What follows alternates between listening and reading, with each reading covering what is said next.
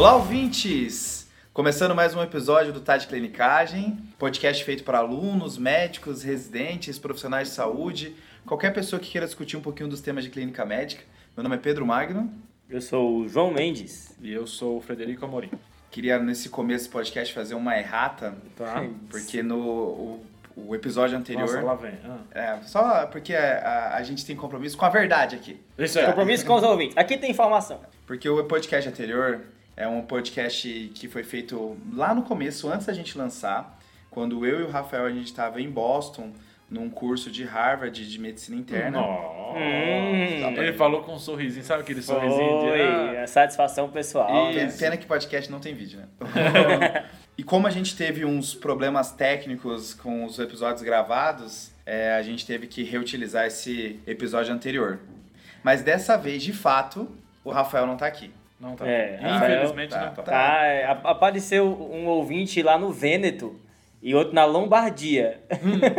Onde é isso? Onde é isso? Na Itália. Na Itália, pronto, É. né? É o famoso gozando de suas férias, né? Exatamente. Tava lá tomando uns bons drinks na Europa e a gente aqui. Então, Rafa está em Na Itália. Toscana, Na- não é? nesse momento eu acho na Toscana. Na Eu Toscana. Eu espero que tenha um ouvinte na Toscana. Na Toscana. E falando da, da Europa, então eu queria mandar um abraço. Vamos lá, João. Para, Falando da Europa. É, porque cada semana aparece ouvinte de um local europeu diferente, né? Então, para Portugal aí, no mais especificamente Castelo de Paiva, e temos ouvintes lá, os ouvintes portugueses aí, na, toda a lusofonia está nos ouvindo. E tem outros abraços também que eu queria mandar pro Roberto Gomes, lá da UFC, que mandou uma mensagem super legal pra gente lá no, no Instagram. Mandar um abraço pra ele aí. É, outro abraço também pro Manassés, que deu umas sugestões com relação ao áudio. E também um abraço aí pro Guilherme Guzmán, que sempre coloca a gente nos stories aí, todo, todo vez que sair episódio. Um forte abraço aí, Guilherme. Um abraço pro Guzmão. É, eu- só para fazer o papel do João, queria só mandar um abraço ligeiro pro Vinícius Henley, uma das pessoas lá de Santa Maria, local que eu, a cidade que eu- me formei, que também ouve lá e diz que está garantindo que outras pessoas estão ouvindo também. Eu não tenho nenhum abraço específico, então eu pulo essa parte. Vamos embora então. Há um hater entre nós. Mas o episódio de hoje é, tem como objetivo discutir um dos assuntos mais importantes da clínica médica, que tem um efeito em termos de políticas públicas de saúde gigantesco, que é o tratamento de tabagismo. Eu acho que esse é um dos temas que tem um desbalanço maior entre a, o impacto que ele pode gerar e a atenção que de fato ele recebe. Porque lendo sobre o tema a gente vê como isso é capaz de mudar a expectativa de vida da população, né? É, o tabaco ele mata mais que 7 milhões de pessoas por ano. E se você comparar é, o grupo que fuma com o grupo que não fuma, em média essas pessoas do grupo que fuma, óbvio que essa é uma análise bem heterogênea, mas vão, vão viver 10 anos a menos do que o grupo de não fumantes, Cara, né? 10 anos é muito. Muito é muito, tempo, cara. é. É muito. É legal esses dados que são bem palpáveis, né? Quando a gente compara os fumantes como um grupo, é, existe 50% de chance de das pessoas morrerem prematuramente. Ou seja, de cada dois fumantes, um deles vai morrer mais cedo por conta do cigarro. Pronto, é muita coisa, né? Demais. É muita coisa. Todo mundo conhece pelo menos dois fumantes, sabe que um deles vai morrer mais cedo do que deveria. Nossa, esse é um uso da estatística, assim, malicioso, né? É, Mas assim, vai no, só no- pra ser pentelho, mas é bem malicioso esse. Não, é pra, pra mexer, é pra mexer. Mas quando você tá no, numa sala de emergência, o cara chega com dor torácica, ele fala assim, fuma, muda totalmente, né, sua visão. É, é um, um dado, esses dados corroboram muito com essa ideia de que o paciente que se chega pra você com qualquer coisa e fala, eu fumo, muda totalmente É, é engraçado, só pegando o gancho do que você falou, Fred, que é, as pessoas conseguem, os leigos fazem um, um vínculo muito forte de cigarro e câncer e cigarro e enfisema. Mas eu não sei se o vínculo deles com cigarro e doença cardiovascular é tão forte, sabe? sim. Isso é uma coisa que vale a pena é, reforçar, eu acho, nas conversas que a gente tem sobre tabagismo. E entre os médicos, cigarro e artrite reumatoide também tem essa relação. Cigarro Ah, não aumenta o não risco, né? Inclusive é uma causa de anti-CCP positivo o próprio tabagismo. Nossa, legal. Isolado, assim, sem artrite reumatoide. Eu acho engraçado que esse negócio do câncer, um dia eu fui tentar pegar, fazer uma listinha de é, cânceres associados ao tabagismo. É tanto Ah, é, que não vale a pena. É. Câncer, é o câncer. Mas existem, assim, coisas boas também, assim, em termos do tratamento do tabagismo, que o Brasil ele tem avançado, né? Ah, bom. Quando falou coisas boas, eu pensei coisas boas do tabagismo. É, eu- o mas era- mas o objetivo é outro do podcast. Obrigado por fumar aqui. Ah. Na primeira vez que foi feita um, um- uma pesquisa brasileira para ver qual que é a média da população é tabagista, é, estima-se que, estimava que 31% da população em 1989, e aí tem dados de 2018 que é da Vigitel, que já está em 10%. Isso é Cara, Brasil, né? Brasil. Beleza. Cara, isso, assim, representa muito o que a gente vê na no dia a dia, né? Não sei se- como é que era vocês, vocês são mais novinhos, né? Mas na infância, Tiozão. fumar ainda era legal, né? Na minha infância, tinha assim, carinha de sexta série, sétima série, fumando era legal nos filmes. Agora tem toda uma cultura já de a, a pessoa tem vergonha de fumar. Não é aquele negócio assim, ah, vou fumar, é legal e tal. Novela, cara. Eu, tô- de sessão da tarde tá passando novela que o cara fuma um cachimbão na, na novela, entendeu? Ao mesmo tempo, não querendo entrar muito nesse, né, nesse, nessa filosofia, Fred, eu não sei também se não é sua bolha, né? Você Não, é começou, minha bolha. começou a relacionar mais com pessoas da saúde, então, então, porque eu acho que ainda existe uma grande parcela da população que ainda não acha isso tão feio, assim, sabe? Principalmente quando a gente começa a falar de outros métodos de tabagismo, né? É, Agora, uma coisa dos dados brasileiros e que eu consigo ver na prática, né? Eu sou do Nordeste, é, é que lá se fuma menos do que no sul e sudeste do país, ah, provavelmente por conta da influência do clima, né? É, E- no, no Rio Grande do Sul fama muito, muito. É, lá, lá no Ceará é, é- é difícil, assim, você vê cada vez menos, Ah, porque sabe? dá uma esquentadinha, tipo isso assim? É, As pessoas têm esse vínculo, né? Não sei da onde, mas de vínculo de cigarro com climas frios. Eu acho que, que Tá. existe bem isso. Lá não, não existe inverno no Ceará. Mas o, o episódio de hoje a gente vai focar no tratamento do, do tabagismo e a gente vai dividir em três partes. A gente vai tentar primeiro falar como é a abordagem inicial ao paciente e depois a gente vai dividir entre tratamentos que utilizam nicotina e tratamentos que não utilizam nicotina. Ok? Boa. É isso aí. isso aí. Dessa parte de avaliação, uma primeira mensagem que eu queria passar aqui, eu acho super importante, é que a avaliação de tabagismo faz parte da prática médica atual, do padrão. Se você não faz isso, você está defasado. Um cuidado médico de qualidade hoje, 2019, envolve avaliar o tabagismo com algum grau de profundidade. Isso vale para o que é ensinado nas escolas médicas, isso vale para o que é praticado na medicina em geral. Então, essa é uma primeira mensagem. Tem vários manuais que deixam isso muito claro.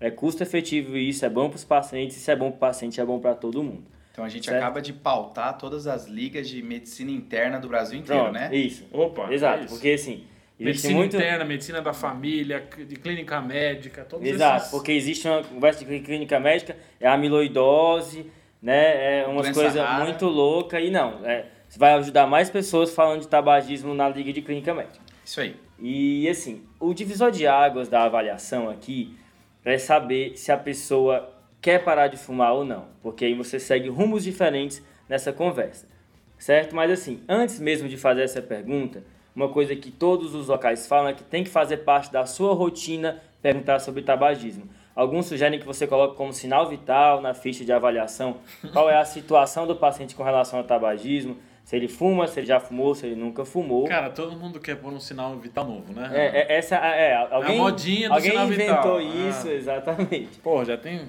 Bom, E, e é- essa tem uma ideia, mas a já tem mensagem. seis, cara. Seis, oito, dependendo, dez. Aí vem... Tá, fuma ou não, sinal vital. Aí você tá de brincadeira. A- mas a ideia, assim, tirando toda a, fúria, é. que isso tem que ser rotina. No seu atendimento tem que estar. isso tem que estar documentado, tá Mínimo, certo? né? Mínimo. Exatamente, é o mínimo. Para começar. Aí você tem que informar o paciente, né? Falar um pouco sobre tabagismo com ele, dando alguns dados.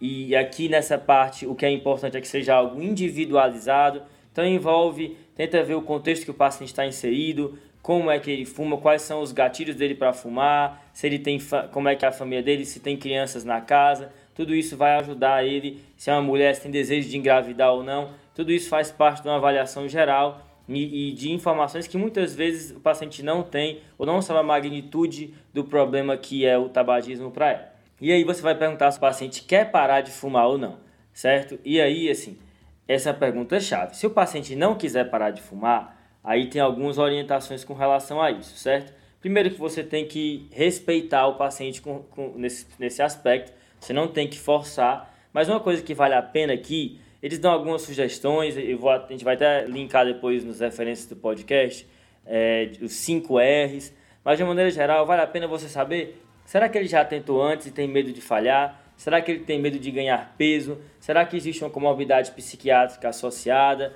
O que que envolve essa, essa questão do paciente não querer parar? Então vale a pena você avaliar um pouco isso, certo? E, e talvez agir em coisas que, que, que envolvem é, os motivos por que ele não quer parar. Se ele, se ele não quer parar porque quer ganhar peso, eu tenho coisa para fazer. Se ele, quer, se ele não quer parar de fumar porque ele tem uma doença psiquiátrica, eu tenho coisa para fazer, que é tratar a doença psiquiátrica dele. Então eu, eu tenho que tentar atacar as coisas que ele está colocando como barreira, né? Exatamente. Aí eu já tentei, tenho medo de falhar de novo, as pessoas vão me ver como uma pessoa que não consegue, é, eu tenho medo de ganhar peso, isso tem que ser falado com o paciente, que realmente é, existe uma chance boa de ganhar peso, a maioria, muitos pacientes ganham de fato. Eu acho que isso que você está falando é bem legal, mas a gente tem que tentar posicionar isso com a realidade, né? Então, com, como é que eu vejo, pelo menos, os, é, essa abordagem? Normalmente no consultório é assim, ah, o senhor fuma? É, fuma. Ah, fumar é ruim, hein? Ah, é mesmo, tá, pronto, acabou, é isso, né? Normalmente é isso. Fumar é ruim, não tem que fumar. Não, não tem essa abordagem que você falou. Uhum. Então, eu acho que focar nessas abordagens a mais é interessante. Até a gente vai falar de opções de tratamento, que as pessoas às vezes esquecem de falar, etc. Mas, ao mesmo tempo, não dá tempo, na maioria das consultas, fazer uma abordagem tão completa. Então a gente tem que assim passar do guideline para a realidade. Como é que a gente faz essa transição? Né? Talvez assim, espaçar em várias consultas. Então, na primeira consulta você conversa alguma coisa, na outra consulta você fala outra. Não sei. Mas jogar tudo isso numa consulta só não dá. Beleza, Fred. Mas é, é, ainda bem que você, você fez essa pontuação, porque assim, se tem uma mensagem dessa parte que eu estou falando que eu acho que é a central, é o seguinte. Qualquer intervenção isso. vale a pena. Pronto. Qualquer. Pronto. Seja a mínima que for fale sobre tabagismo com o seu paciente. Os estudos mostram, isso não é opinião, que qualquer intervenção, seja ela, seja ela a mais breve possível, ela é efetiva, ela faz seu paciente parar. E não só isso, ela é associada com maior satisfação Ai, do paciente com o cuidado médico, mesmo que ele não queira parar, então ele vai ficar mais feliz com o cuidado que ele recebe de você. Então, marca isso com ele, tá? Isso aí, principalmente na, já na primeira consulta, né? As pessoas às vezes têm receio, ah, na primeira consulta eu não vou falar de tabagismo porque eu não tenho intimidade suficiente com o paciente, eu vou esperar criar uma intimidade e aí depois eu abordo isso que ele vai confiar em mim e vai, vai, vai seguir o que eu estou falando. Mas isso que, esse estudo que o João falou é bem interessante. Já na primeira consulta, eu já abordar, mesmo que o paciente tenha resistência, ele vai, ele vai avaliar a sua consulta de maneira melhor porque ele, ele sente que você está preocupado com ele, que entendeu? É, que é, por isso que ele procurou você, né? Exato, que às vezes, puxa, eu fui no médico, falei que fumava e o cara nem ligou, nem, nem entendeu? Tem muita essa, Eu né? nem quero parar, mas pelo menos fala alguma coisa Isso, comigo. exato, não se importa comigo não, então, é, só algumas coisas que eles falam assim, certo? É, se você puder usar as palavras do paciente, até uma coisa que eles chamam de escuta reflexiva, que é você, como se você ecoasse as palavras dele, é uma coisa interessante enquanto você estiver abordando esse tópico. Outra coisa é normalizar as preocupações dele. Por exemplo, ele pode falar assim: Nossa, eu já tentei, usei por conta própria alguns remédios e não consegui. Fale pra, mas é muito comum não conseguir. Normalize essas preocupações, porque ele se sente, ele pode se sentir mal por conta disso. Então, faça isso que seja uma coisa normal para ele. Acho que tem algumas, algumas frases que são muito boas de você começar a conversa e, e, e uma é assim, ó: É difícil parar de fumar. É sim, difícil. Sim. Boa. É difícil. É bom, é. Não, não, não trate como uma coisa fácil. Fala, não, é difícil. E a segunda frase é assim, mas eu tô aqui para te ajudar. Pronto. Sim. Se colocar sempre aberto é outra coisa que é, é bem estabelecida. E só outro tópico importante ainda nessa abordagem é a questão da ambivalência. E tem muita gente que fala assim, não, quando o cara quer parar, ele para e acabou.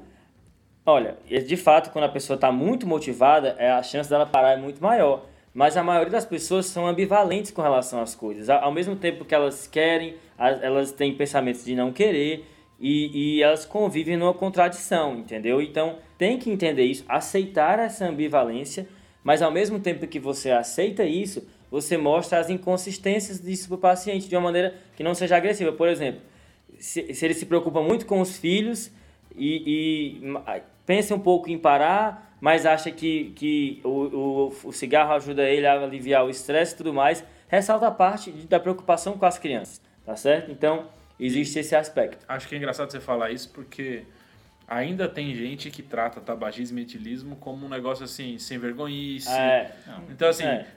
tem, tem, já vi médico fazendo isso ainda. Então, aquela ideia de, pô, esse paciente você não, nunca quer parar, ele é sem vergonha, ele não quer tentar, já desistiu desse paciente. É como se fosse algo fácil, a pessoa hum. normalmente não, talvez não tenha contato com algo do gênero ou não, não tem uma empatia com isso, então não percebe que isso é um negócio super difícil, né? É um Exato. vício, né? Não é, ah, eu tô afim de, de parar, então vou parar. Exato. Essas, essas duas, né? Tabaco, etilismo e terceira obesidade são as três coisas que as pessoas tomam isso como, ah, sem vergonha do paciente por não conseguir fazer, né? O que não é verdade. Mas vamos supor agora que o paciente de fato quer parar. O que, é que não pode faltar na sua avaliação do paciente que realmente quer parar? Número um, quantificar a carga tabágica dele, certo? Ver quantos cigarros ele fuma por dia. Pronto. Isso é bem importante. Outra coisa, outra coisa legal que você tem que fazer é marcar uma data para ele parar de fumar, é, certo? Isso, é isso, tem que ser feito. E aí é o dia D, né? Isso, aí vem aquela discussão, né?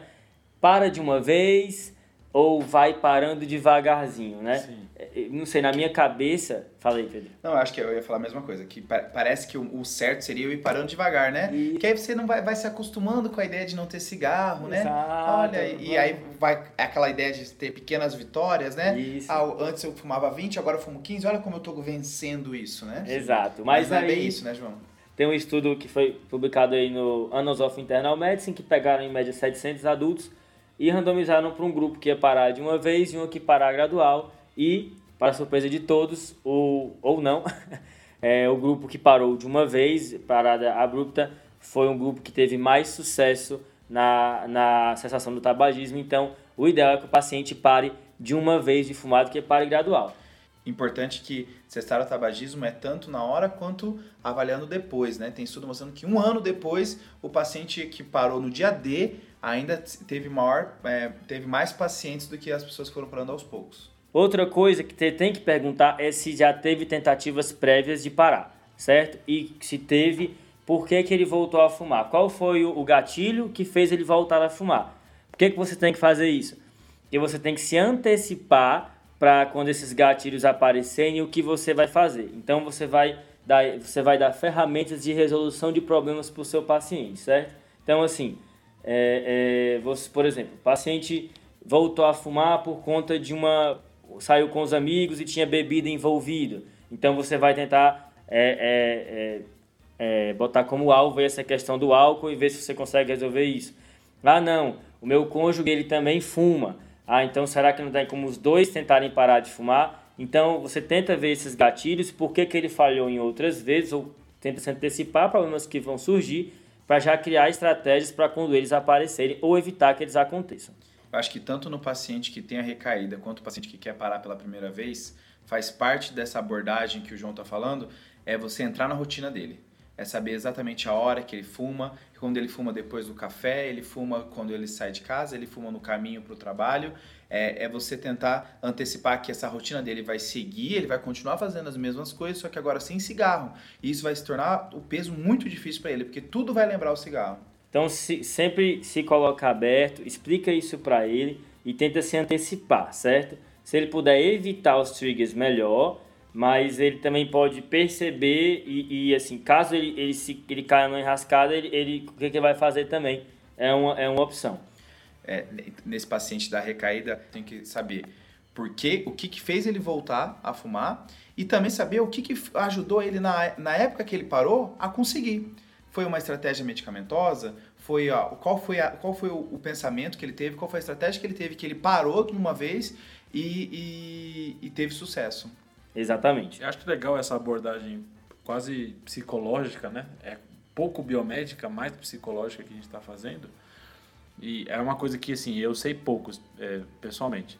Mas eu recaio de novo naquele assunto, né? Em 15 minutos não dá pra fazer isso. Né? É, não, existe. Então, o que, que eu pensaria assim de opção? Se eu tivesse numa consulta de uma hora, que às vezes é legal, particular, uma hora, isso é totalmente válido. Se eu não consigo, ou eu divido isso em outras consultas, ou eu encaminho para psico, psicólogo, psicoterapeuta, etc. Grupos de tabagismo. Grupos de tabagismo. Eu, eu te, ele ter que fazer isso, se eu não conseguir fazer isso, pelo menos eu arranjar um jeito dele fazer isso de alguma forma. Boa. E aí também nessa sua avaliação, é importante que você inclua alguma maneira de avaliar o grau de dependência de nicotina que o paciente tem.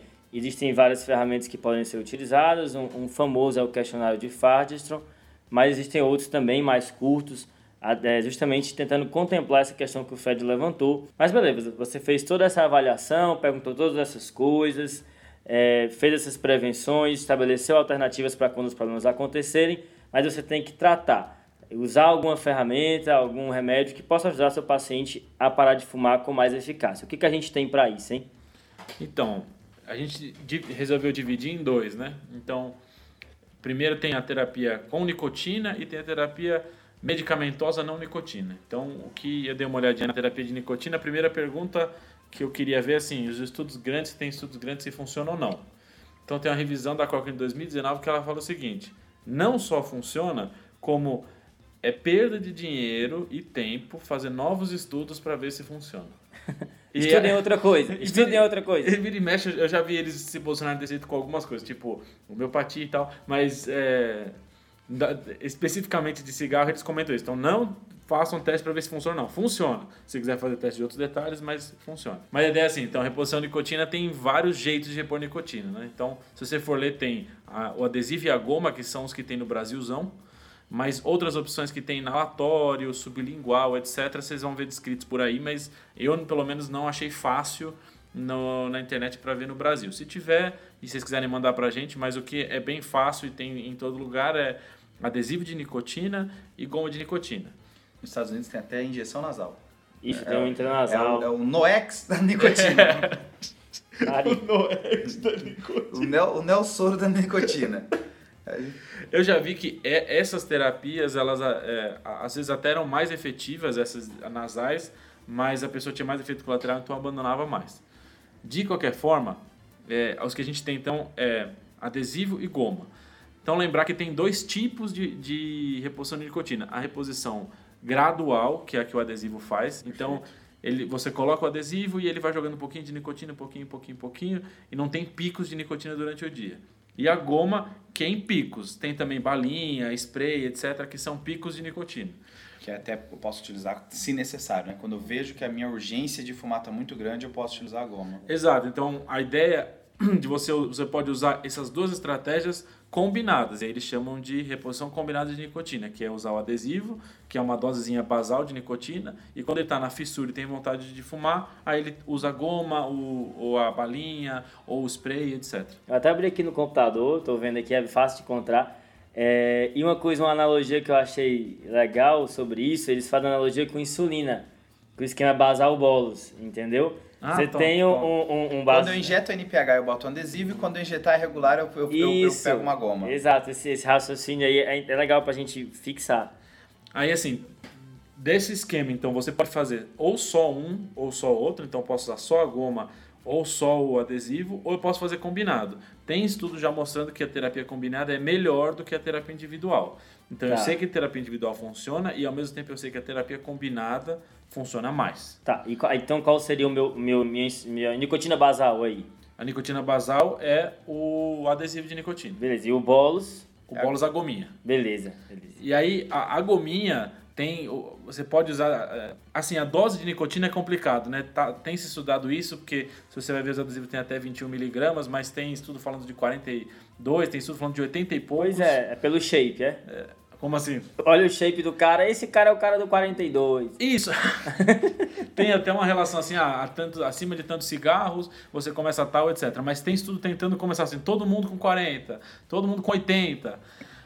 O que foi visto é que doses maiores podem estão associadas a mais cessação de tabagismo. Né? Então, a gente faz adesivo e goma combinado é superior a cada um deles separado. Certo. E, e aí, a dúvida é, que uma coisa que o João comentou e de uh, o cara vai parar abrupto ou ele vai parar gradual. E aí qual é a relação de quando eu começo uma com, quando eu não começo? Antigamente se falava de no dia que o cara parou você começa a terapia de posição nicotínica, porque tinha-se o medo de que fizesse podia fazer uma intoxicação por nicotina.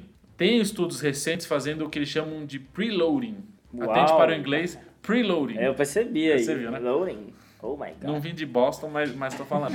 e o que, que, que, você faz? Você começa quatro semanas antes com a terapia de posição nicotina, ele vai diminuindo aos poucos e marca um dia para ele parar. Certo. E tem alguns estudos até mostrando que talvez isso seja melhor do que você fazer, começar só no dia que ele vai parar. Isso ainda tem poucos estudos, e como o tabagista tem estudos gigantescos, qualquer estudo um pouquinho menor, eles já ficam em dúvida, ah, será que isso funciona ou não funciona, etc.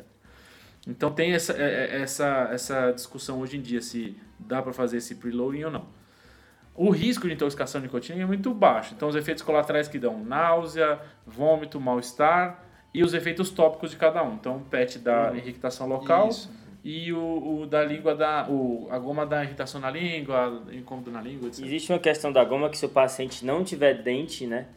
Eu acho que aí é, é, é, é complicado para ele usar. Aí talvez a pastilha de nicotina entre melhor nesse, nesse cenário. E tem a questão que a goma também não é para você deglutir a goma, né?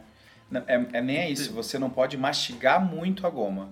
É, a melhor maneira de você utilizar a goma é mastigar e descansar. Ele é mastiga e deixa mastiga e deixa. É o esquema. Porque se você ficar mastigando muito, você acaba engolindo muito a, a, a substância, a nicotina, e aí aumenta mais os efeitos adversos de náusea É. é, a ideia é você mastiga, mastiga, mastiga até sentir o gosto amargo na boca. Aí deixa ele descansando no canto da boca até não sentir mais o gosto. Aí mastiga, mastiga de novo, Pronto. Boa. E eu vi que ciclo. o cara pode usar 20, até 24 gomas por dia, Isso, né? tem goma de 2mg e de 4mg, o cara pode usar muito por dia. Pensa, um maço, né? É. Um maço Eu acho que é, o, o que eles falam é que assim, você não tem que esperar a fissura vir.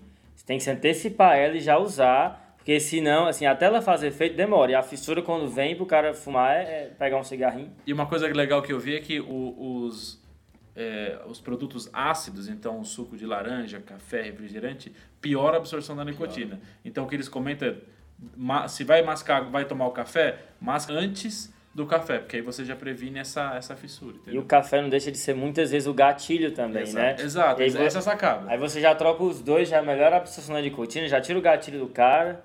E tem alguém que não pode utilizar nicotina, Fred? Então, essa é uma dúvida né, que o pessoal tem. Será que paciente com doença cardiovascular não pode usar nicotina? Porque tem a ideia de que nicotina faz efeito simpático, pode piorar a vasoconstrição, então o paciente coronariopata talvez não pudesse usar. Temos estudos com pacientes com doença estável cardiovascular, mostrando que eu posso usar. E a dúvida hoje em dia é em pacientes que estão com infarto. Então é engraçado isso, que os estudos eles fazem assim: paciente interna por infarto e aí ele já começa a terapia de é, antitabaco, que eu acho isso fantástico. O cara já na, na, na, na internação do infarto já sair com uma terapia combinada, reposição, etc. O momento máximo do que o paciente está sensibilizado, né? Exato. Ele quase morreu, né? E a ideia, os poucos estudos que tem não mostram aumento de risco cardiovascular. Então, a ideia é assim, é, tem um guideline em 2018 da American College of Cardiology que fala, se tem doença coronariana estável, pode usar. Se tem doença coronariana aguda, então acabou de infartar, etc., você pode considerar usar, mas a gente ainda não sabe direito os riscos. Mas, a princípio, parece que não tem muitos riscos. Até você pensar que os pacientes que internam que usam tabaco, a gente faz a reposição. Então, pacientes graves em UTI, etc., a gente costuma usar o, o adesivo. E acho que é muito uma questão também de, ó, vou trocar, né? Se vou trocar o cara fumar por um adesivo, Sim, fumar quais é os efeitos pior. colaterais de fumar? Meu amigo, entendeu? Exato. Então, ah, tem efeito colateral, terapia de reposição, beleza, mas o, o, a opção é o cara continuar fumando, meu chapa. Sim. Então, assim, tem poucos efeitos colaterais, é, poucos contraindicações. Na verdade, assim, não achei contraindicação. É. Não achei contraindicação. Não, mas não é mesmo. A minha pergunta é mais para a gente puxar que em pacientes com risco cardiovascular eu posso utilizar sem problema nenhum, né? Sim, boa. Eu já vi gente até mencionando que é, ele, ele pode até fazer uma taquicardia a, a, utilização de nicotina, mas isso não reflete evento cardiovascular. Exato. Pô, eu vi. Tem, tem vários efeitos... estudos que não mostram novos eventos cardiovasculares em pacientes que eram coronariopatas pós e paciente infartou na, na internação já começa a reposição nicotina que esse paciente não tem mais internação, mais doença cardiovascular, mais pior, etc. É, eu vi isso aí que o Pedro falou. Não aumenta MACE, né, cardiovascular events, mas aumenta efeitos colaterais menores, tipo taquiarritmias e tudo mais mas sem efeito em mortalidade, novo infarto ou evento cardiovascular maior. É, então isso está em estudo e aí talvez a gente tenha essa resposta um pouquinho mais para frente. Agora, tem estudo com paciente internado com infarto com hum. outras drogas que não sejam nicotina, né? É, aí já, já indo para as drogas que não são a base de nicotina, é, a gente vai ter é, a grande que é a primeira escolha é a vareniclina. Essa tem estudo com pacientes infartados é um estudo pequeno também, 300 pessoas, mas mostrou... Pequeno, assim, né? Comparado no... com os 11 mil que tem estudo de tabagismo, é. com 11 mil pessoas. Exato. Né? Meu Deus. 9 mil, 11 mil, 7 mil, o tempo inteiro. Então, esse estudo de 300 pessoas mostrou segurança de utilizar, talvez seja a primeira opção em local com recurso, utilizar a vareniclina, né? A vareniclina é um agonista parcial do receptor da nicotina, então ela ativa parcialmente e isso faz com que a pessoa, isso faz com que a nicotina não seja, é, não ative o seu receptor e isso quebra o ciclo vicioso do sistema de recompensa, né? É, tipo, o cara fuma e não é tão bom. Exato.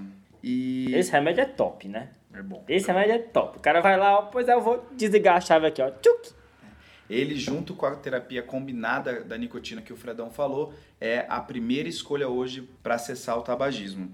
É... Tem algum dado assim que a gente pode dizer, olha, se você tomar. Porque tem paciente que acha ruim tomar remédio para tabagismo, né? Eu posso, olha, se você tomar esse remédio, qual é a chance? É, isso vai te ajudar em quanto e parar de fumar? Ó, existem vários tipos de estudo que abordaram qual a chance de eu parar de fumar quando eu estou só ajudado pelos remédios. Tem estudo da vareniclina que a pessoa de 6%, quando ela é, que a população quando não tem, não utiliza, só 6% consegue parar de fumar e quando utiliza de vai para 25%, Isso né? é muito, cara. Meu é Deus. É Meu bastante. Deus. Tem tem NNT, né, que é o número necessário para tratar da vareniclina de 11, né? Então, hum. para cada 11 pessoas que eu, que eu dou vareniclina, uma ela fez efeito. Isso é um valor bom, isso é um valor ótimo. Excelente, excelente. Também tem a ideia de você tentar começar ela antes do dia D. Então, quando eu defino o dia D, você tentar começar pelo menos uma semana antes. Tem local que fala para você já começar um mês antes, mas pelo menos uma semana antes é o ideal. Uhum. De efeitos adversos, é principalmente náusea e vômito, né? Porque é parecido com a nicotina, pelo estímulo do receptor. Existe uma, existe em 2009 a FDA ela fez uma publicação de que a vareniclina ela aumentava a taxa de suicídio dos pacientes. Pois é, né? Mas em 2016 eles revogaram, eles é, aqueles warning, como é que é? Black box, Black box, né? Black box. Aí eles, aí junto com o Black Box eles obrigam a indústria a fazer estudo para ver se isso está acontecendo ou não. E aí saiu um estudo chamado Eagles e esse estudo mostrou que não teve aumento da taxa de suicídio, de eventos relacionados à depressão é, em pacientes que usou a vareniclina ou a bupropiona ou qualquer outra terapia comparado com placebo. Foi um estudo bem grande. É aquele estudo que era é, alterações neuropsiquiátricas nos pacientes que usavam medicação para tabagismo. É uma coisa é isso assim, mesmo, né? é isso mesmo. Aí ele pega todas as terapias, é, primeira escolha, e já, e já vê se todas foram seguras. Né? Agora, uma parada sempre que fala de vareniclina, que é a questão do preço, né? Não, é caro Toda vez, é, toda vez que comenta, Ih, mas é caro, coisa e tal, e aí? É, o tratamento padrão, que é um tratamento de 12 semanas, esse tratamento ele pode se alongar. A princípio, as 12 semanas seria o período mínimo. Tem gente que defende de fazer por 6 meses, um ano. Já vi até local defendendo para fazer 18 meses o tratamento. É, o tratamento padrão de 12 semanas é em torno de R$ 1.500, né? Bastante Putz, coisa. Cara, é muito caro. É, é muito caro. caro. E se você compra menor, é 400, 500 reais. É muito caro, cara, para o cara comprar. Muito caro. Para fechar a vareniclina, é, é importante ressaltar que ela tem um outro efeito adverso além de náusea e vômitos, né? Ela faz sonhos vívidos, né? Ah, sim. Aí ela, ela, ela, fala, a pessoa fala que, doutor, eu nunca sonhei com tanta verdade, né? Com tanto. Parece que eu tava lá mesmo, né? E aí tem gente que gosta disso. eu ia falar Não, que não, isso é bom, isso é bom. Dependendo do sonho. É, a segunda terapia, né, a, a que é a, a, do lado da vareniclina, mas não tão potente quanto, a bupropiona. A bupropiona é um inibidor Cara, é da... difícil falar essa palavra. Eu acho. Eu, vou, eu posso falar bup até o final do podcast? a bup, minha amiga, a, a bup, ela é um inibidor da recaptação da noradrenalina e da dopamina. Então, ela também tem um efeito é, na depressão. Então, pacientes que talvez estejam...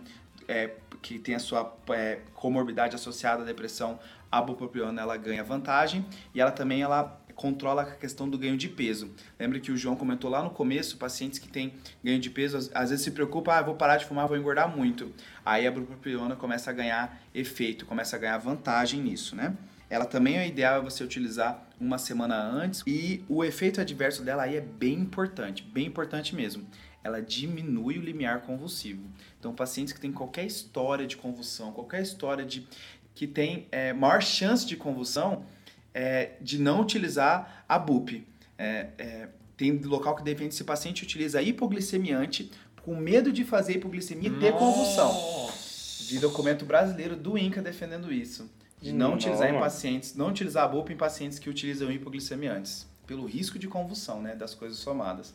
Então esse é um risco assim, em pacientes que já têm história de convulsão não dá para utilizar, é, é, bem claro, bem definido isso. Beleza. Os outros efeitos adversos que eram relacionados a, a transtorno neuropsiquiátrico também já foram bem seguros em relação a isso. Tá. Agora, o problema da BUP-MASE é que estudos mais recentes não estão colocando ela como grande vantagem comparado tanto com a vareniclina quanto com a terapia dupla da nicotina, como o Fred falou.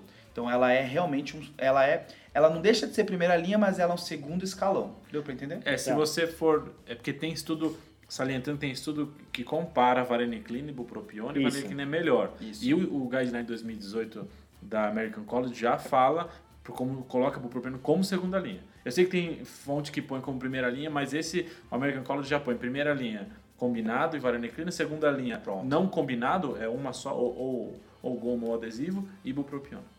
Aí a vantagem no Brasil da BUP é que você, em algumas cidades, você tem uma, um, um, programa de governo bem estabelecido contra o tabagismo e aí a BUP a gente consegue retirar, né? Então, dependendo do local onde você atua, tem que pesquisar para ver se você não consegue retirar e fornecer a BUP para os seus pacientes. É, normalmente é um programa associado ao UBS, né, que eles fornecem o tempo específico e alguns fornecem até reposição de nicotina e BUP.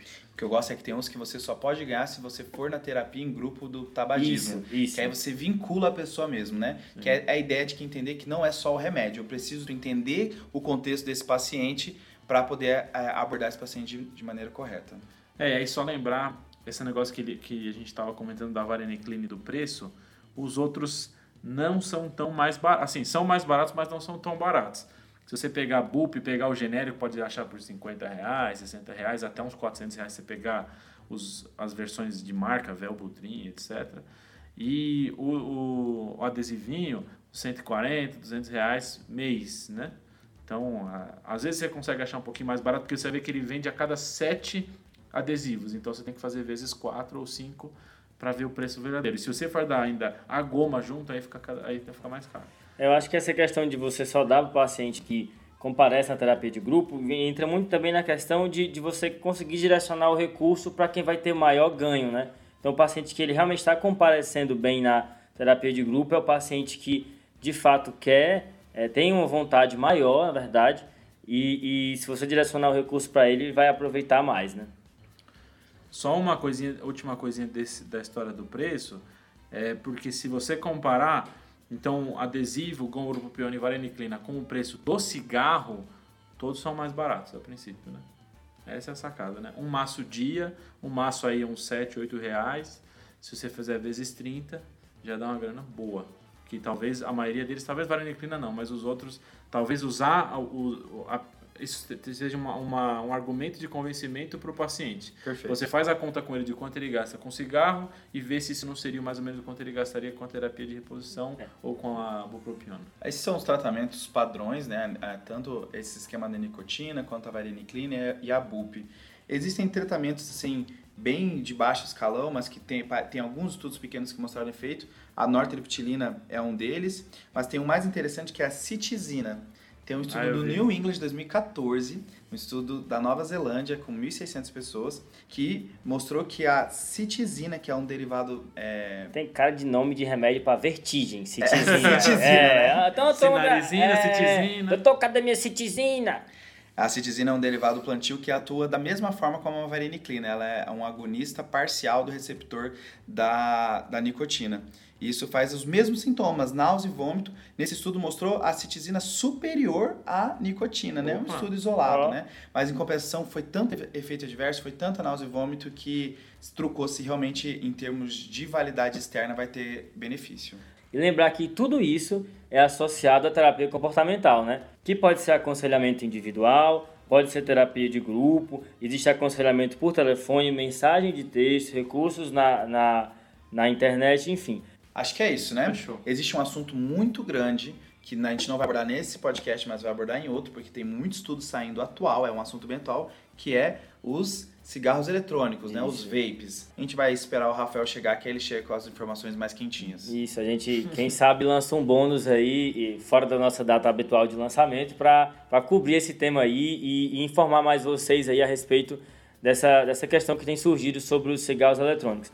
Vape. Eu queria só, só botar um, um, uma rapidez. que é a questão do retorno do paciente, tá? Tem que ter um retorno na semana que ele parou e pelo menos um segundo retorno nesse mesmo mês, tá? Isso aí é importante marcar, eles falam disso. Eu já vi que uma opção e que também foi testada é, ao invés do retorno no mesmo mês ou na mesma semana, ligar. Pelo menos uma ligação. É, pelo menos isso, mais algum contato, né? Só marcando o, contato, exato. É, o tempo. E eu vi também uma coisa aí meio controversa, que é assim, dar dinheiro pro cara parar, né? Existe essa, essa conversa aí, eu não acho a ideia absurda, não, mas é, tem estudo sobre isso. Vou deixar para vocês verem aí, saibam que já teve estudo sobre isso. É, é, Quanto o, que era? Só o estudo teve 800 dólares. O quê? Opa. Mês? Sabe o que, eu, o que eu pensei no Brasil? É, o cara fumar para poder ganhar. Com certeza, com certeza. Mas foi efetivo no estudo. Mas fica aí a, a, só a menção. Acho que é isso, né? Acho que fechou. Lembrando que qualquer comentário, se quiser compartilhar sua experiência no, no local onde você trabalha, compartilhe com a gente no Instagram, arroba tadclinicagem, ou no nosso e-mail, tadclinicagem.gmail.com. Manda para um amigo seu que você acha que merece escutar, que vai se beneficiar disso e incorporar isso na prática dele. Isso super incentiva a gente a continuar fazendo esse conteúdo aqui para vocês. Ó, e se o que eu falei lá atrás, que a gente pautou a liga de clínica médica da sua instituição, eu quero uma foto Isso. dessa reunião. Boa. boa. Valeu, hein? Valeu. Top. Valeu, Valeu então. Valeu, pessoal. Tchau, tchau. Falou. Lembrando que esse podcast tem como objetivo educação médica. Não utilize como recomendação, para isso procure o seu médico.